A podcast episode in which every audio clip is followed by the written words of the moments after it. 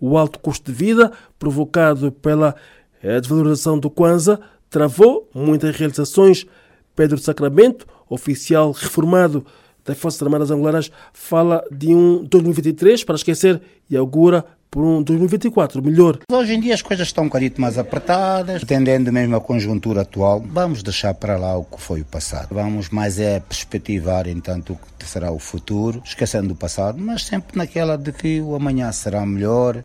Divanilton Bebeca é funcionário público, apela ao Executivo a tomar medidas urgentes para mudar o quadro, sob pena de um novo ano arrancar já com problemas sociais graves. Aonde nós atingimos, o nível que atingimos em relação aos preços, não. Para o tipo de população que a gente tem, eu acredito que não vamos a lado nenhum.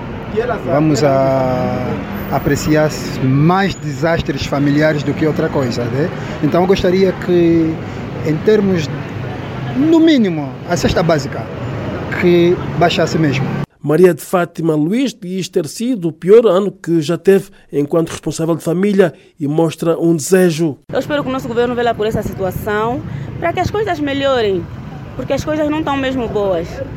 Só para comer está mesmo muito difícil, está difícil.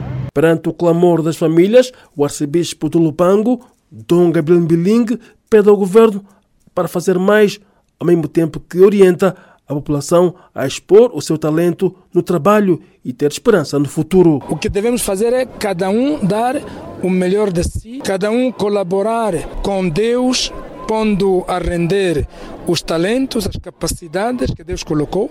Afinal, este país é um país rico de cérebros. Cada novo ano é sempre um ano que devemos encarar com muito, muita responsabilidade e, sobretudo, com muita esperança. É o caso. O especialista em finanças públicas, Altino Silvano, mostra cético quanto às perspectivas econômicas do país quando analisa o OGE 2024, bastante condicionado pelo endividamento público. Do ponto de vista da doutrina econômica, o ideal era que o, o, o estoque do endividamento público fosse mais ou menos igual à despesa pública.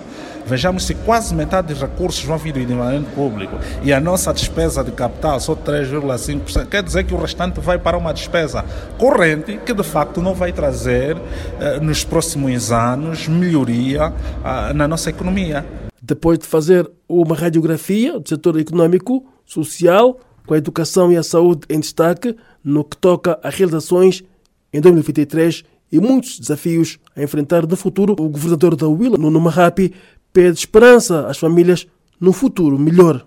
Comprometemos a enfrentar os desafios com firmeza, transparência e com participação ativa dos cidadãos. Lubango, Voz da América, Teodoro Albano.